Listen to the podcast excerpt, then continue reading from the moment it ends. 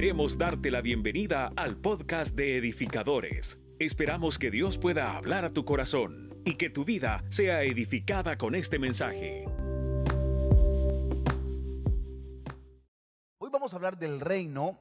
Eh, Daniel fue uno de los personajes que si bien es cierto, él no fue rey, pero Dios lo mantuvo ahí. Y quiero poner un preámbulo a la predicación de lo que vamos a ver. Daniel vivió en los tiempos donde los reyes eran de otras ciudades o costumbres. A pesar de esto, oiga esto, Daniel supo permanecer fiel a la fe de su pueblo y no renunció nunca a Dios para adorar a otros dioses. Quiero explicar esto. Véase que con el pasar de los tiempos venían reinando o venían reyes específicamente para gobernar el pueblo de Dios, el pueblo de Israel. Venían en su momento todos los patriarcas, todos los reyes, pero el Señor decide poner un alto y él mismo les habla y les dice que van a cambiar de reinado y van a ser gobernados. Empezaron luego los medos, los persas, Mesopotamia, Babilonia, y empezaron a surgir nuevos gobernantes o nuevos gobiernos. Diga conmigo, nuevos gobiernos.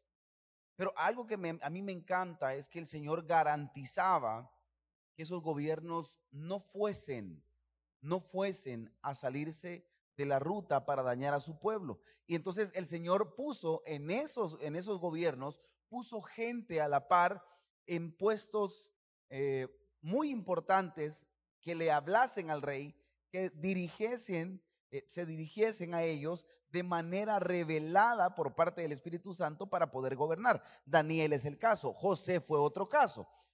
Dios usó a Daniel para garantizar propósitos. No era rey, pero sí fue un profeta enviado para cuidar del pueblo del Señor cercanos al gobierno. Mire, la misericordia de Dios es grande. Diga conmigo misericordia. Y bien es cierto, no estaba gobernando alguien temeroso de Dios, pero Dios vino y puso a la par de estos reyes gente con revelación. Diga conmigo gente con revelación. Y, y es importante porque no es necesario estar en un primer lugar o a la cabeza de algo como para poder ser preeminente en lo que hacemos. Y eso es, una gran lección que nos deja el Señor. Puso a Daniel, pero lo puso, yo, yo ayer le decía a Lupita y le decía, lo puso como una cuña, cuidando el propósito. Y era algo que Dios revelaba a Daniel, Daniel hacía. Y Dios lo que hacía era darle fuerzas a Daniel, oiga bien, revelación a Daniel y criterio propio, que es algo de lo que hoy por hoy en nuestros tiempos estamos eh, escaseando. Nos dejamos ir por las corrientes de este mundo. Nos dejamos de ir porque hoy, es el mes de esto, hoy es el día de lo otro. Entonces, seamos open mind y nos abrimos de una manera tan eh, fuerte que se pierden los principios básicos de la iglesia. Se pierde la esencia de la iglesia. Daniel estaba ahí. A Daniel le dijeron, no puedes orar de otra manera. Daniel oraba. A Daniel le dijeron, vamos a gobernar así. Daniel hacía lo que a él le correspondía. Vamos a comer a la mesa del rey. Daniel no comía. Alguien, alguien me va siguiendo era, era un rebelde, digamos, con una causa correcta, pero estaba haciendo los designios de parte de Dios. Entonces Daniel estaba ahí. Daniel era, uno de los cuatro jóvenes cautivos que habían sido elegidos para ser educados en la corte de Babilonia. Se sabe que escogieron y cambiaron los nombres. Pero Daniel, Sadrach, Mesach y Abednego, que eran cuatro jóvenes que estaban ahí, fueron elegidos por lo que tenían. Y eran tan preeminentes, eran tan importantes, que ellos llegaron a ocupar lugares en la, parte política de Babilonia de ese momento. Quiero poner un preámbulo a esto. Daniel 1.7. A estos cuatro muchachos Dios les dio conocimiento e inteligencia en todas las letras y ciencias. Y Daniel tuvo entendimiento en toda visión y sueños. ¿Puede leerlo conmigo, por favor, la cuenta de tres? Uno, dos, tres. A estos cuatro conocimiento en todas las letras y ciencias. Y Daniel, ok, de los cuatro, uno de ellos marcó diferencia. Fue Daniel. los cuatro tenían conocimiento e inteligencia en todas las letras y ciencias. Estudiaban, como usted y como yo. No, espérame, repitámoslo, digamos un amén fuerte. Estudiaban, como usted y como yo estos tipos no dejaban que les dijeran cualquier cosa y decir sí a todo. Creo que es bueno que la iglesia se eduque y no en Google. Porque así, hoy estamos con tanta información que mucha información nos puede desinformar. Hoy estamos con tanta información que podemos ser mal educados con tanta corriente que hay. Todo está expuesto. A estos cuatro muchachos Dios les dio el conocimiento e inteligencia en todas letras y ciencia. Dice la Biblia en Proverbios 2.6, porque Jehová da la sabiduría y de su boca viene el conocimiento y la inteligencia. Proverbios 12, me encanta ese versículo, porque Jehová da la sabiduría y de su boca viene el conocimiento y la inteligencia. Pastores, que mire, yo a, mí no me da de verdad el coco, para mí eso del estudio, hermano, no necesita usted memorizárselo, lo que necesita es entendimiento en toda visión y sueños, es lo que tuvo Daniel. Ahora, ¿qué diferencia había si ellos tenían conocimiento en todas las letras? Que Daniel tenía un nivel de intimidad. El hecho de conocer y tener entendimiento de toda visión y sueños, eso era algo atribuido por parte de Dios, era algo atribuido por parte del Espíritu Santo para que él pudiese tener esa capacidad. Quiere decir que además de ser inteligente tenía relación con Dios. Y, vea esto, por favor, iglesia, que es súper importante. Daniel, al conocer la verdad, no se dejaba guiar por los intereses que pudiera haber estado en todo su entorno. Cualquiera se hubiera vendido, estaba cerca de, del rey de Babilonia, estaba cerca de, de los buenos. Cualquiera, Daniel se hubiera podido callar y Daniel hubiera podido decir, no, hombre, no importa, aunque estén haciendo lo incorrecto, pero aquí estoy, media vez tenga mi chance y tenga mi dinero. A Daniel no le importaba eso. Daniel tenía una cultura. Entonces, me encanta esto porque tarde o temprano, diga conmigo, tarde o temprano, siempre va a prevalecer el reino de Dios. Eso me encanta. Tarde o temprano siempre va a prevalecer el reino de Dios. Y Daniel tenía esto. Ahora, Daniel tenía entendimiento. Cuando hablamos de la palabra entendimiento, hay una raíz que lo conjuga con la mente de Cristo. Diga conmigo metanoía. En el original, la mente de Cristo es metanoía. Daniel no era así por así. El entendimiento que él tenía de toda visión es porque había sido implantada la mente de Cristo sobre la vida de Daniel.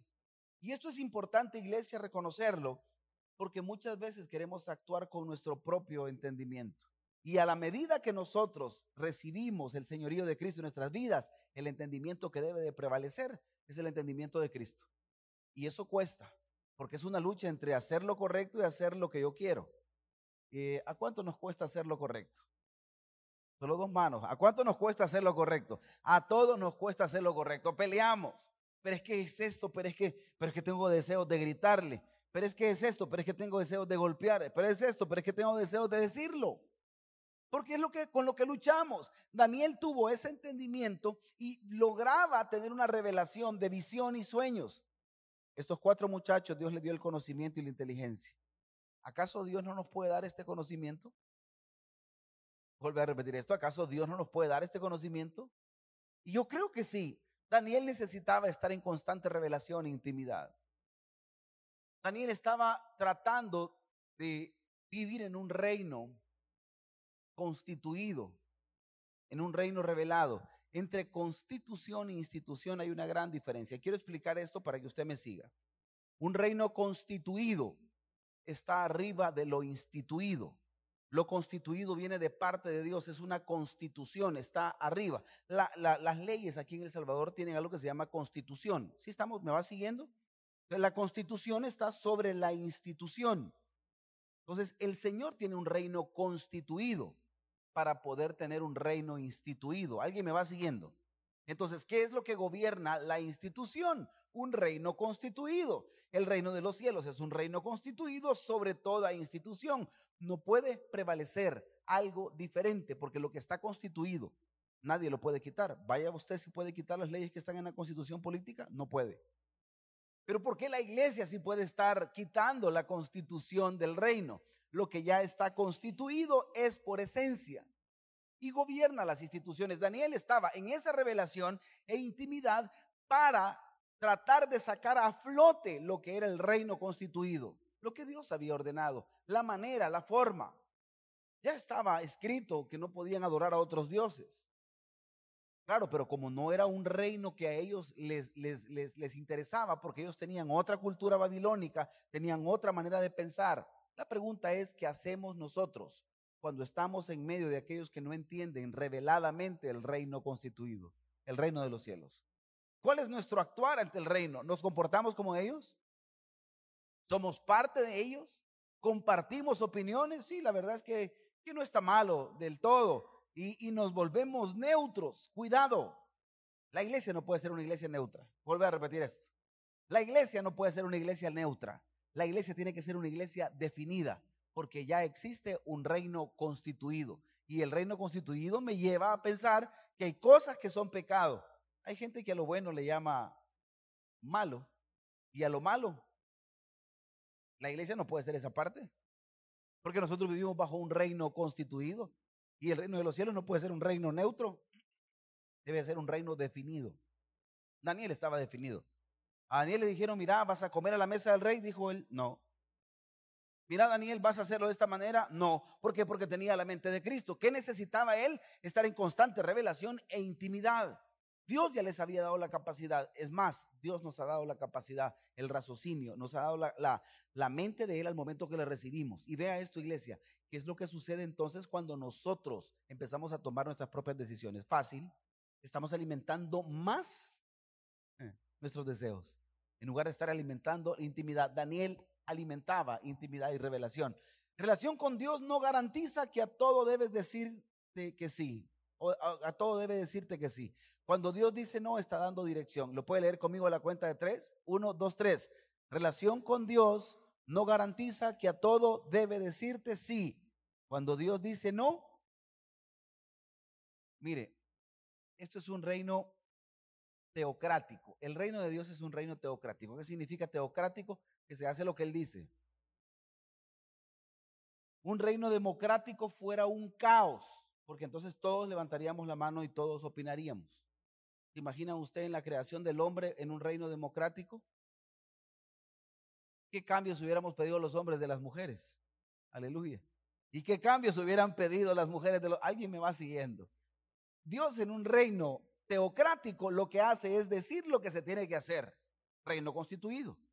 ¿Qué hacen las instituciones? Guiarse por el reino constituido. ¿Qué hace la iglesia? Una institución guiado por un reino constituido. Y me encanta esto, que, que tú tengas una buena relación con Dios, que seas cristiano y estés en una iglesia, no significa que Dios te tiene que decir a todo que sí. A veces nos, nos, nosotros venimos y nos apachurramos emocionalmente nos, nos caemos. Es que, pastor, no me están saliendo las cosas como yo quiero. Es que, pastor, mire, yo no sé por qué Dios no me da una respuesta así tanto que le pido. Si es que si no te respondes, porque no quiere. ¿Mm? ¿Alguien me va siguiendo? Porque Él está en la obligación de decir un sí, porque nosotros queremos. Eso es falso. Y oiga esto, iglesia, nos encaprichamos. Mire, por lo que yo tengo de uso de razón, cuando estaba en mi niñez, era persistente, era persistente. Y apretaba y apretaba y apretaba a ver si me daban el sí. Mi papá era el negociador. Mi mamá era la que, de una. En casa así es. ¿Quiénes, ¿Quiénes son así? ¿Quiénes son los negociadores acá? Yo soy el negociador. Levánteme la mano los negociadores. Muy bien. ¿Quiénes son los del... No, sí, ya, ya, ya, cerremos tema. Mi mamá decía, NO.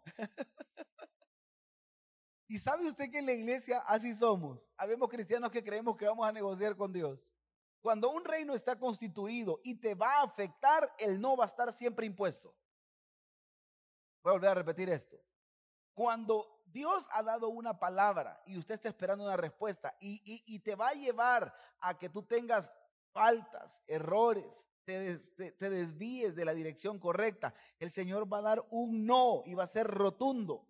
Y cuando sea así, por más que no tengas las características, va a ser un sí. Porque quien da la inteligencia es Dios.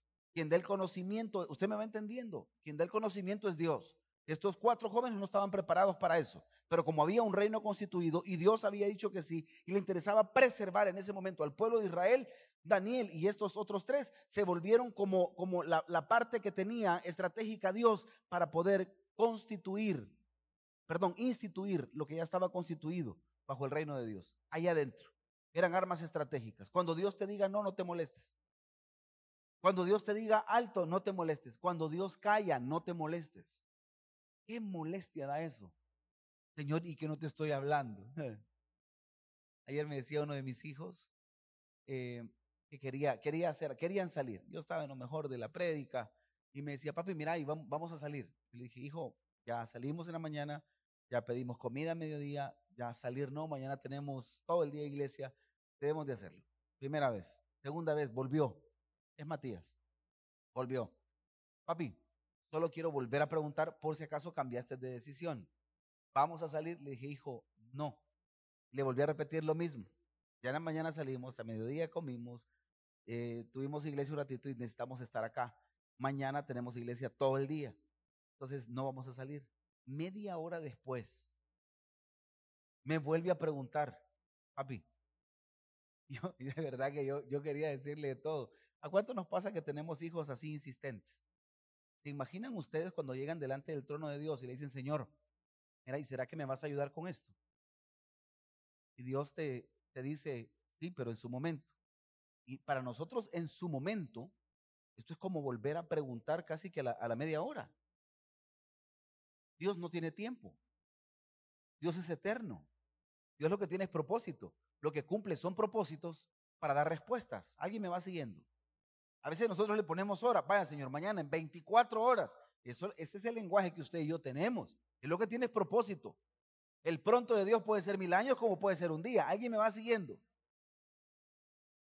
Y esa insistencia que nosotros tenemos, y hasta que me le quedé viendo a Matías, ah, pues no, ¿verdad que es no? Y no le respondía nada. No, ya entendí, es no. Y, eso, eso nos pasa a todos como cristianos.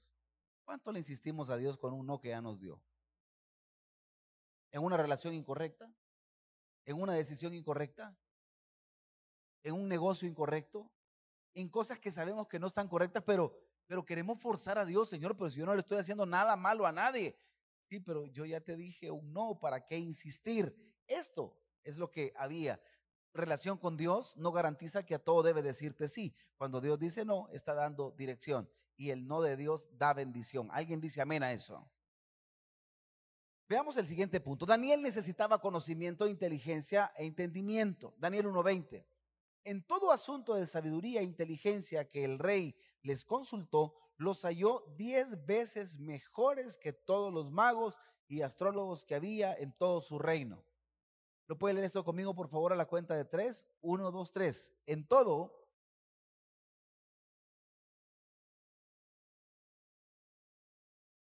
diez veces mejores que había en todo qué? Va, espérenme. Aquí me quiero detener. ¿El reino de quién estaba hablando ahí? Diga conmigo Babilonia. Dígalo fuerte, Babilonia. Ok, entonces viene el Señor en un reino constituido que era el reino de Dios. Y dice, estos les voy a enseñar lo que es el verdadero reino, porque es lo que Dios constituye. Y les voy a demostrar que el reino de Dios es diez veces mejor que el reino natural. Voy a volver a repetir esto para que me entienda. A estos diez, a estos, perdón, cuatro, los hizo diez veces mejores ¿A dónde los hizo diez veces mejores? En el reino de Babilonia. ¿Por qué eran diez veces mejores? Porque ellos venían con una cultura de un reino constituido. Los que vivimos bajo los principios del reino de Dios somos diez veces mejores. Yo pensé que ese amén iba a retumbar. Los que venimos y vivimos bajo principios del reino de Dios en un reino constituido, constituido somos y seremos diez veces mejores en un reino natural. Es mejor ¿Se imagina Daniel que de repente apareció y los babilónicos no eran tontos? De hecho, es, es una de las maravillas del mundo hasta el día de ahora. Los babilónicos eran sabios, eran buenos, y todavía vienen, y estos vienen diez veces mejores. ¿Por qué? Porque estaban bajo principio. Nosotros los hijos de Dios funcionamos bajo principio. Nosotros los hijos de Dios funcionamos bajo el principio del parámetro que fuimos establecidos constituidamente por el reino de Dios. Sálgase del reino y decir usted que es parte del reino y no ser diez veces mejor, en lugar de ser una bendición, será una burla. ¿Por qué, pastor? Fácil, porque yo puedo decir que soy médico, pero si yo no, no soy mejor en la medicina, si yo no sé lo que es, es mentira. No soy, no soy real, no soy, no soy alguien genuino, soy alguien falso. Póngase eh, poco en esto.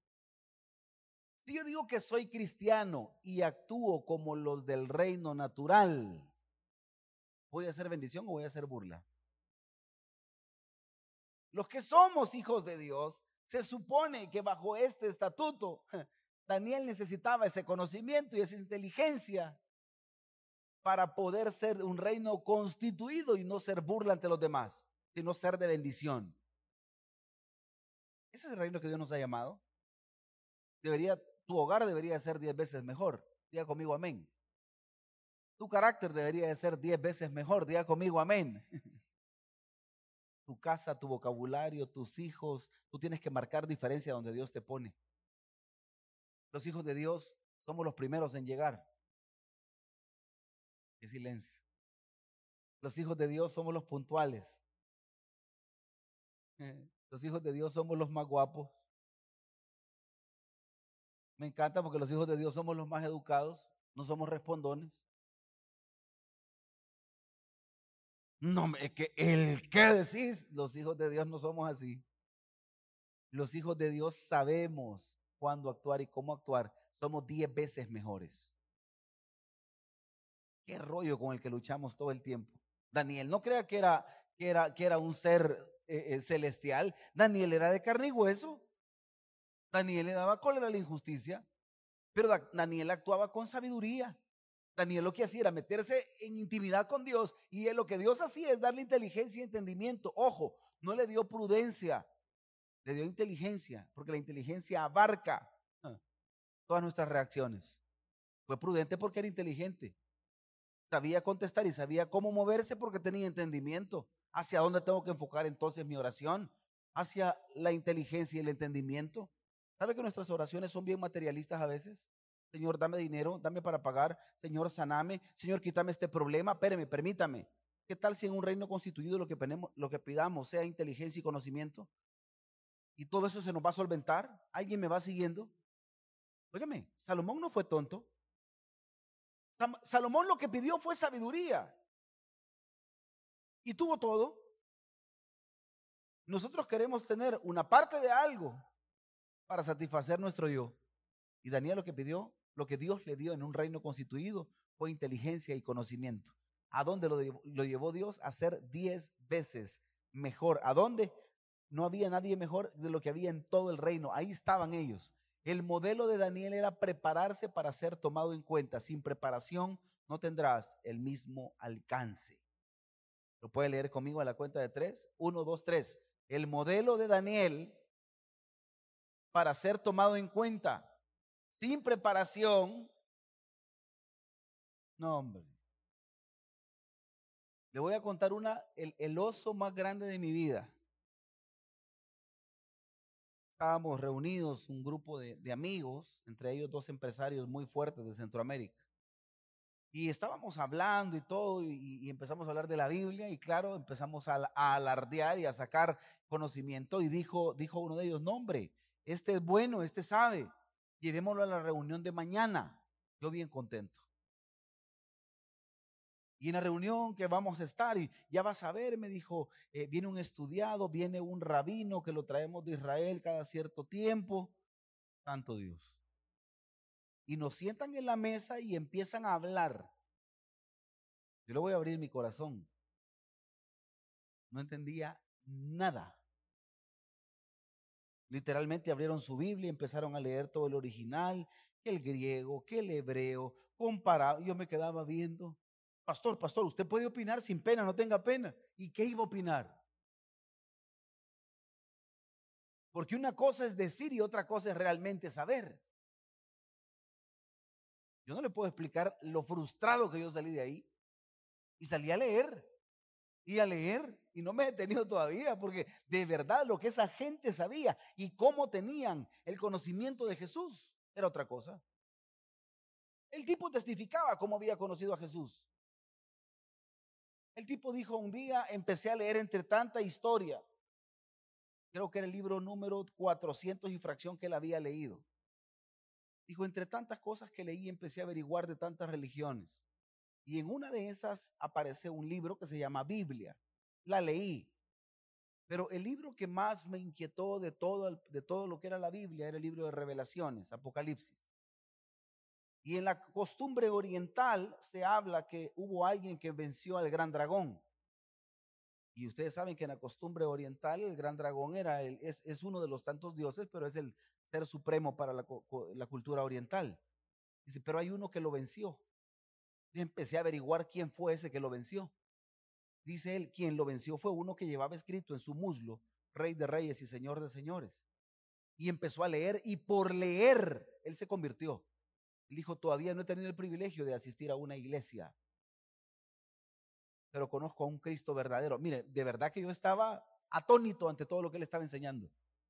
Pero le voy a abrir mi corazón. Me sentí de verdad novato.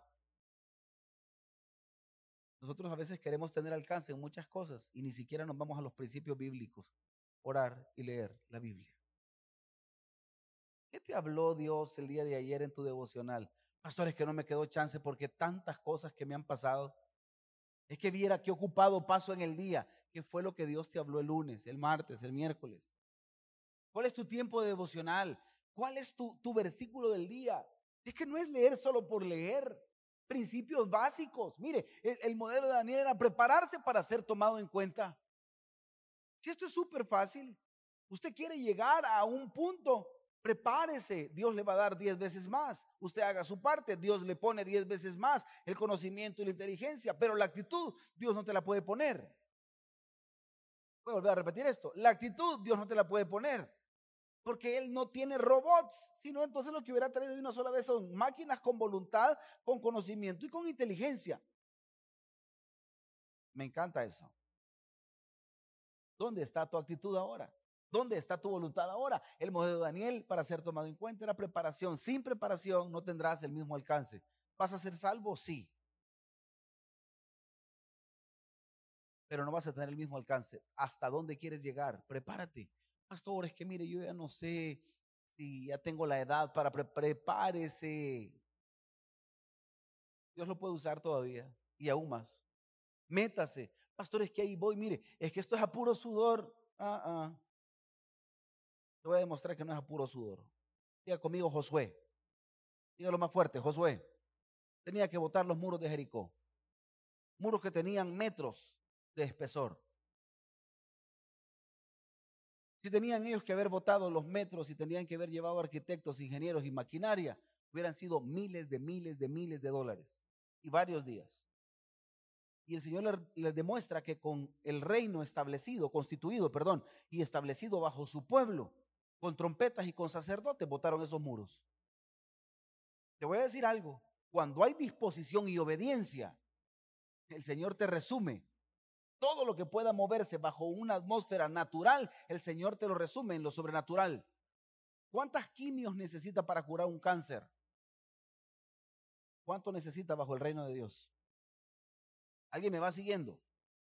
Entonces Daniel lo que estaba haciendo era tener la actitud de preparación porque sabía a dónde Dios lo podía llevar. ¿Cuál es tu actitud ante eso? Porque a lo mejor no tienes algo hoy por hoy establecido, pero si tienes la actitud, el conocimiento, la inteligencia, Dios te lo va a poner. Entonces vas a empezar a descubrir nuevas atmósferas, nuevos términos, nuevas personas, nuevos círculos para que Dios pueda bendecirte y ser tomado en cuenta. Ahí estaba Daniel. Ahí se metió Daniel, se codió entre los grandes de Babilonia y después fue respetado.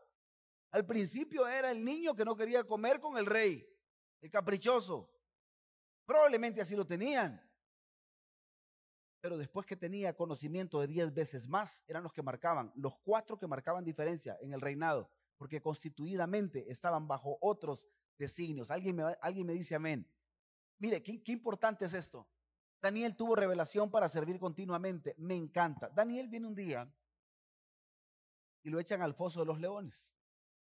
Y no voy a hablar del foso de los leones ni de todo lo que sucede ahí, sino de la frase y el reconocimiento. Diga conmigo el reconocimiento.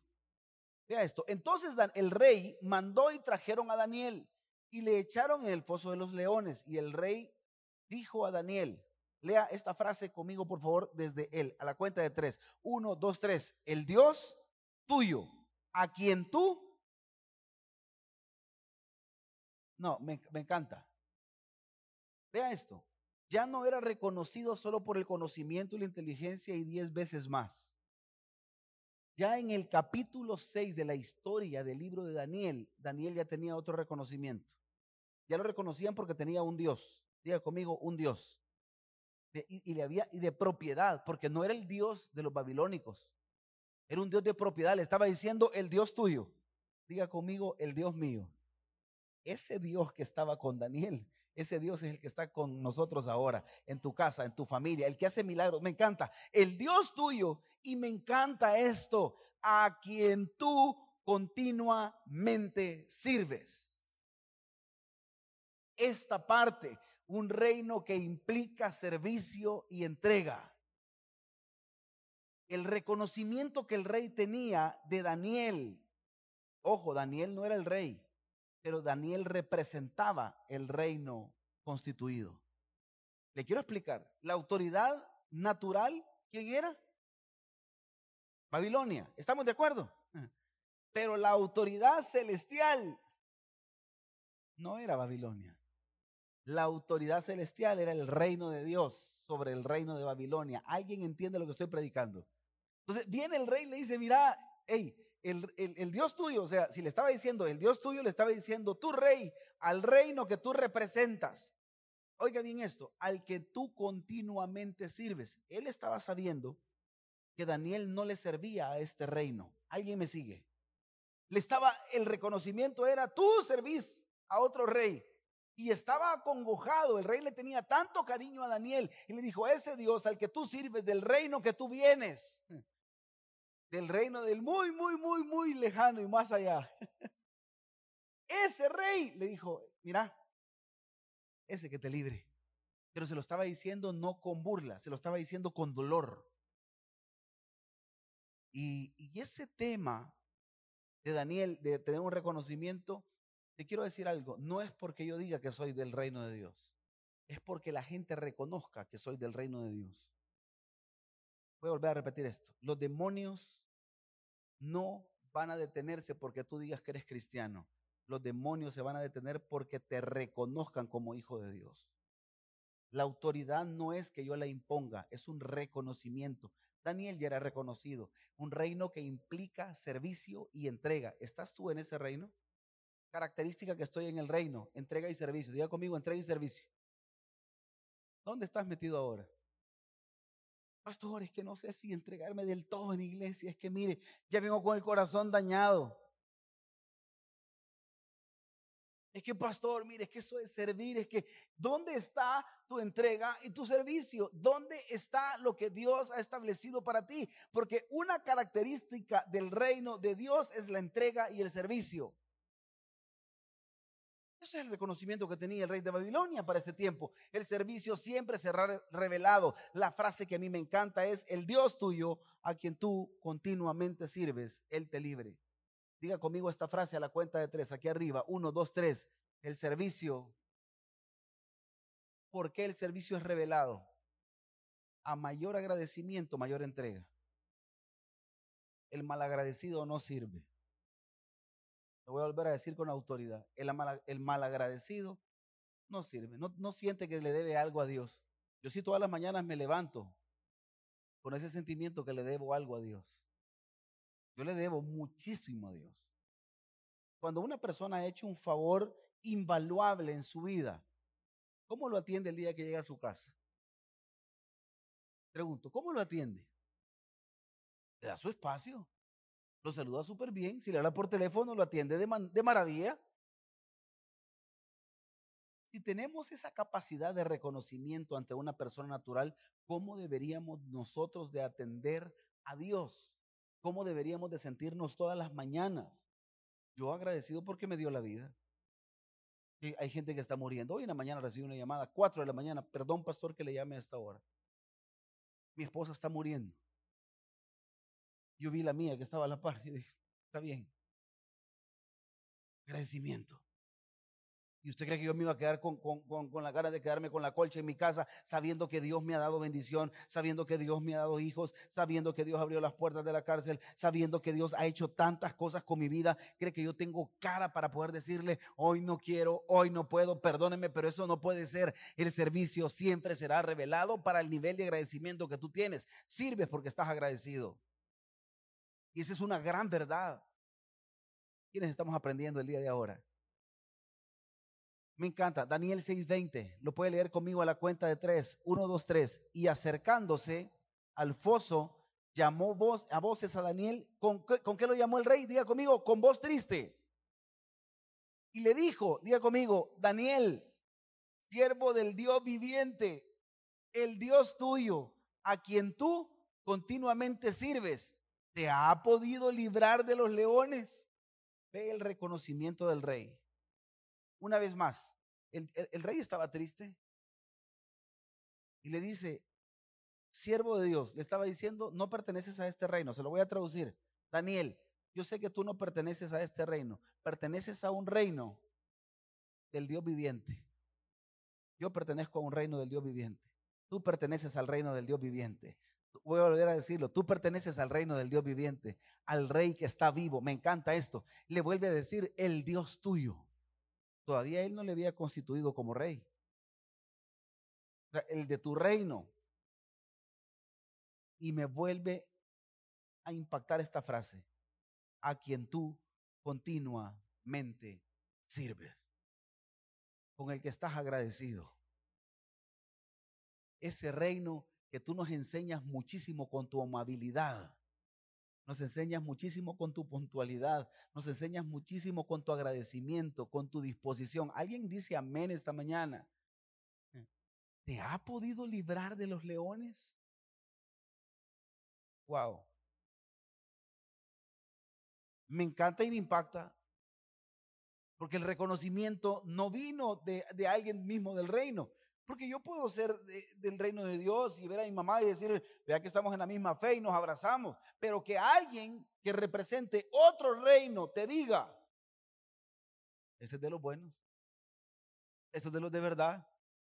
Porque sirve el Dios tuyo. Me encanta esto. Vea esto, iglesia. Conclusiones. El reino de Dios implicará ser luz para impactar siempre a otra generación. Me faltó la palabra generación. ¿Eres luz? ¿O te opaca la humanidad buena? Porque hay personas que son buenas. Los bomberos son buenos. Cruz Roja son buenos. Cruz Verde son buenos. Los, los scouts son buenos. ¿Te opacan ellos con humanismo? ¿O eres tú luz como cristianismo? Alguien dice amén. ¿Qué otra conclusión tengo? Daniel no ignoraba los planes de Dios. Era por ello su intimidad y preparación. Daniel sabía dónde lo llevaba. Mire, le voy a decir algo y esto póngale coco. Si tú sabes a dónde Dios te lleva, prepárate. Si tú sabes lo que Dios va a catapultar, que Dios te haya traído acá, a esta casa, a esta iglesia, tiene un propósito. Y si te trajo a esta casa y a esta iglesia, prepárate. Prepárate. Si es que de, de un día para otro, Ayer estaba, yo me iba de la reunión de matrimonios adultos que estuvo muy linda, por cierto. Y cuando ya me iba, vino un carro a traer a una persona que estaba de la iglesia de mi hermano, estaban dando un seminario y estaban aquí en mi oficina. Y cuando me iba, el, hermano se baja y, me pone las manos y me dice, mire, yo no lo conozco. Eh, pero a mí hasta, hasta me erizó y me dio miedo, le voy a ser sincero. se bajó del carro y, y yo le dije, yo tampoco. Y me pone las manos y me dice, yo no lo conozco a usted. Pero le acabo de preguntar al señor que está parqueando aquí los carros y le pregunté su nombre y me dijo que usted se llamaba Josué Blanco y ayer Dios me habló que para tenía que buscar a alguien acá cuando viniera a traer a mi esposa que se llamaba Josué Blanco. Le digo, ajá, yo no lo conozco de verdad, le, le pido disculpas, pero quiero decirle algo. Vienen muchas transiciones en su vida y empezó a hablarme de algo que nadie sabe. Lo se lo voy a en mi corazón. Nadie sabe. Yo volví a ver si no estaba mi esposa. Nadie sabe. Nombre. Yo no le puedo explicar. Y me dijo, llegó el tiempo de esto, de esto y de esto. Entonces, por favor, pastor, delegue esto, esto. Pero mire, si es que yo calladito llegué a la casa y, y Matías preguntándome dónde íbamos a ir. Y yo seguía anotando. Al Dios que tú continuamente sirves. Que Dios te haya traído acá no es casualidad. Vienen transiciones, vienen cambios. Y algunos Dios nos viene empujando porque estamos muy cómodos. Alguien me va siguiendo. Para que el reino de Dios fuera constituido, Daniel tuvo que meterlo al foso de los leones. ¿Por qué? Porque después del foso Daniel no se murió. Daniel levantó la mano y le dijo, hey, aquí estoy. Le dijo, ese Dios del reino viviente al que yo sirvo, mira, aquí estoy, ¿ve? Nítido salí. Me encanta esto. El grado de compromiso será tu garantía, será tomado para los propósitos divinos. Quiero irme a esto. Vea cómo se constituye un nuevo reino. De parte mía es puesta esta ordenanza, está hablando el rey, que en todo el dominio, ¿de qué estaba diciendo el rey? Diga conmigo, de mi reino. Vea esto por favor. Todos teman y tiemblen ante la presencia de quién? Nombre. Porque el Dios viviente, porque Él es Dios viviente y permanece por todos los siglos. Oiga esto, y su reino no será jamás destruido y su dominio perdurará hasta el fin. ¿Sabe qué le dijo él? Miren, yo soy del reino de Babilonia, lo tengo súper claro, pero a partir de ahora voy a poner una ordenanza. Mi reino ahora se pone debajo del reino del Dios que representa a Daniel. El tipo no era tonto. El tipo sabía que en el reino constituido de parte de Dios, él estaba buscando algo, que su dominio no fuera destruido y que perdurara hasta el día de ahora. El reino de Dios jamás va a ser destruido. Lo voy a volver a decir con autoridad, el reino de Dios jamás va a ser destruido el reino de Dios durará para siempre. ¿Qué significa? Que los milagros serán siempre, que el Dios viviente estará siempre, que las cosas grandes serán siempre, que será un reino constituido para este tiempo. Alguien dice amén. Eso es lo que a mí me encanta de la iglesia. Y que cualquier reino terrenal que venga, media vez se ponga bajo el dominio de Dios. Tiene garantizado todo. Esta iglesia está bajo el dominio de Dios. Vivimos bajo principios del reino. Su vida, su familia, sus hijos deben de estar bajo ese principio. ¿Quiénes aprendimos el día de ahora? Un reino terrenal, doblegado por el reino celestial, por un hombre. Ojo, Daniel no era rey, pero representaba un reino. Era como si fuese un rey. ¿Sí me entiende? El otro tenía el cargo, pero el otro tenía el respeto y el reconocimiento. ¿Sí me va siguiendo? A lo mejor tú no eres el presidente de esta nación, ni eres diputado, ni gobernante. Pero si tú estás bajo un dominio del reinado de Dios, eh, tú eres un representante de este reino. Y le digo algo, tenemos diez veces más autoridad que cualquier otro. ¿Alguien, alguien me sigue? Mantengámonos firmes, pronto su reino será establecido en cada lugar. Puede hacer esta declaración conmigo a la cuenta de tres. Uno, dos, tres. Mantengámonos firmes. Pronto su reino será establecido ese es el trabajo de la iglesia. Que tu casa tenga los principios del reino de Dios. Que tu trabajo tenga los principios del reino de Dios. Y esto, olvídese, esto va a ser garantía y bendición para todos nosotros. Póngase en pie y va a decir esta frase conmigo.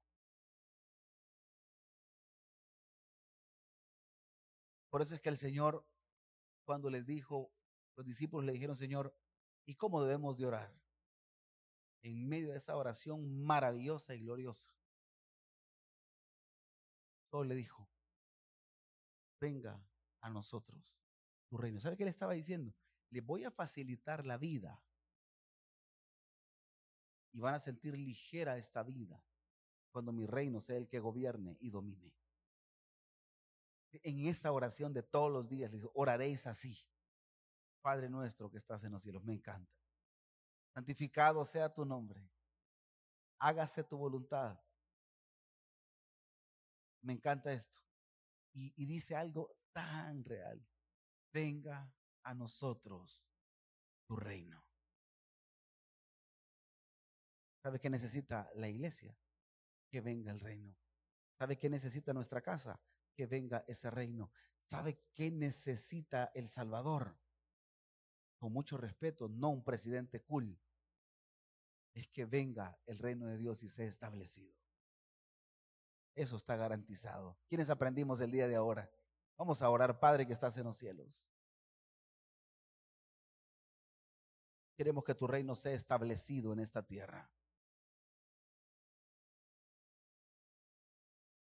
Queremos que el reino sea establecido en esta tierra. Señor, te necesitamos.